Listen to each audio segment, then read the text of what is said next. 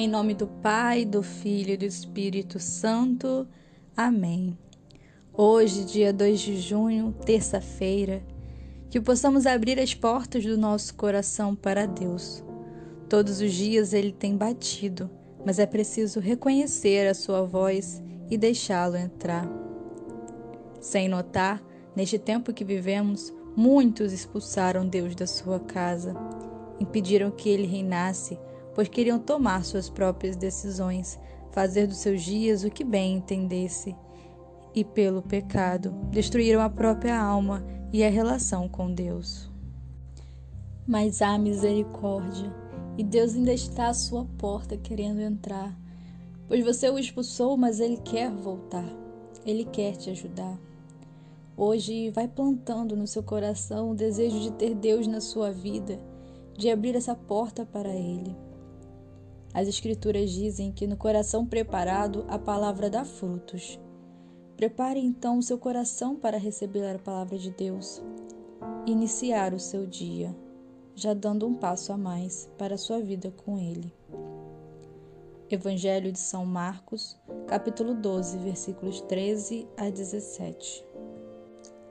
Naquele tempo, as autoridades mandaram alguns fariseus e alguns partidários de Herodes para apanharem Jesus em alguma palavra. Quando chegaram, disseram a Jesus: Mestre, sabemos que tu és verdadeiro e não dás preferência a ninguém. Com efeito, tu não olhas para as aparências do homem, mas ensina com verdade o caminho de Deus. Dize-nos: é lícito ou não pagar o imposto a César? Devemos pagar ou não? Jesus percebeu a hipocrisia deles e respondeu: Por que me tentais? Trazei uma moeda para que eu a veja. Eles levaram a moeda e Jesus perguntou: De quem é a figura e inscrição que está nessa moeda? Eles responderam: De César. Então Jesus disse: Dai, pois, a César o que é de César e a Deus o que é de Deus. E eles ficaram admirados com Jesus. Palavra da salvação, glória a vós, Senhor. A palavra de hoje mostra Jesus sendo provocado pelos fariseus. E tu, como agirias? Do mesmo modo, também somos interrogados sobre dúvidas polêmicas. E Jesus, nesse momento, se dissesse sim, estaria colaborando com o poder romano. Se dissesse não, seria acusado de rebelião, pois a sua opinião não era a opinião de apenas uma pessoa. Eles sabiam que a opinião de Jesus representava uma comunidade de pessoas que o seguiam. Você tem sido interrogado?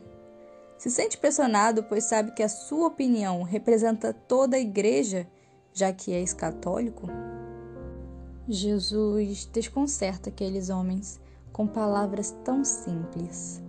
Ele não foge, não embroma, é simples. Peça a Jesus esta sabedoria para defender sua fé. É preciso defender nossa fé, não só em debates e interrogatórios, mas com a nossa postura, nossas ações e decisões.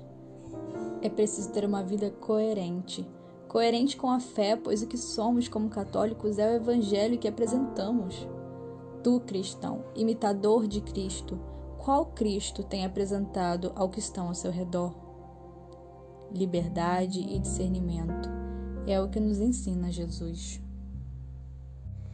Então, peçamos ao Espírito Santo nesta manhã para nos revestir da verdade, nos dar uma sede de conhecer a Deus, que possamos hoje estudar aquilo que não sabemos de nossa fé, para sermos sempre coerentes em todas as respostas, ações, palavras na vida.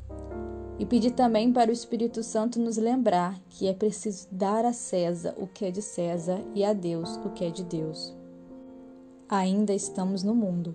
Enquanto tivermos, precisamos assumir o que é próprio desta vida. Deve haver um equilíbrio com a vida social e religiosa. Deixa Deus entrar então na tua casa. Dá a Ele o que Ele quer, o seu amor, e deixa Ele te moldar, até não ser mais tu que vive, mas Ele que vive em ti.